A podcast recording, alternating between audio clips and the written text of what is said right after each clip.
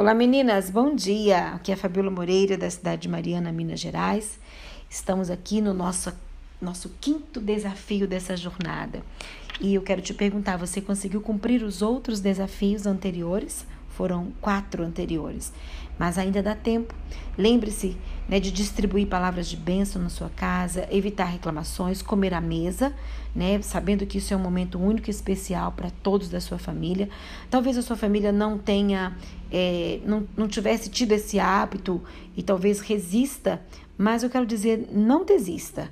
Não desista de, de levar a sua família para a mesa. Há momentos especiais preparados por Deus para sua família ao redor da mesa. E o momento diário da oração em família também é muito importante. Buscar a Deus é essencial. E quando começamos a viver ao lado dele, não queremos mais sair. E a refeição temática? Tenho certeza que foi um sucesso. Se você não fez, ainda dá tempo de você fazer. Vamos diretamente ao assunto então de hoje. O que a sua família tem feito por aqueles que estão ao redor de vocês?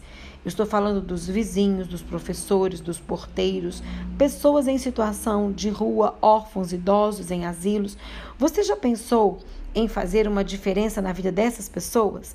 O desafio dessa semana é de serviço.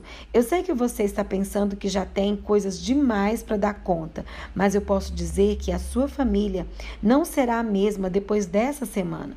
A ideia é o seguinte: você e os seus filhos decidirão fazer a diferença. Escolha um dia da semana, em um horário específico, para provocar um sorriso na vida de alguém. É, vocês podem levar um lanche a um vizinho, visitar um orfanato, um lar de idoso. Eu sei que nesse tempo de pandemia, nós estamos agora, esses áudios estão sendo gravados na pandemia.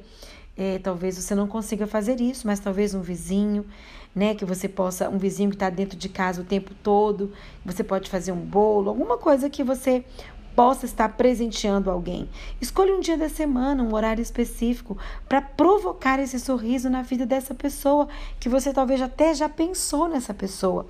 Agora, talvez a professora do seu filho, né, que está aí trabalhando online, você possa fazer essa surpresa, pegar o, o, o, o endereço dela, ou se você já sabe, leve alguma coisa né? Ou alguém que, que geralmente você também não tenha contato nenhum. Uma pessoa que está morando na rua, permita que os seus filhos participem do planejamento e da ação. Não é para pegar o mais fácil com o intuito de economizar tempo. É, é para que vocês juntos possam orar e perguntar ao Senhor qual o serviço que Ele tem para sua família.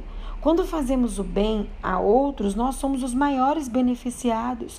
É, convivendo com as necessidades das pessoas, percebemos que não somos os únicos com dificuldades no planeta.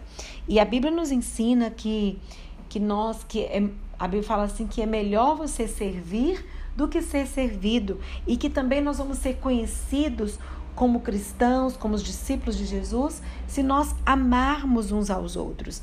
E quando eu faço algo por alguém, eu estou demonstrando amor. E muito mais do que isso. Lembre-se, você tem filhos e eles estão vendo a sua atitude.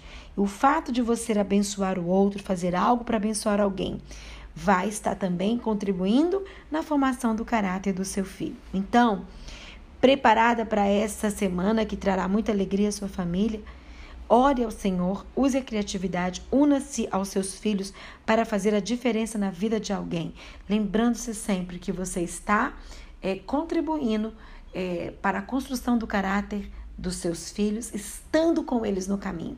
Não faça e não mande eles entregar, faça e vá junto com eles fazer a entrega. Que Deus te abençoe e que você possa cumprir esse desafio.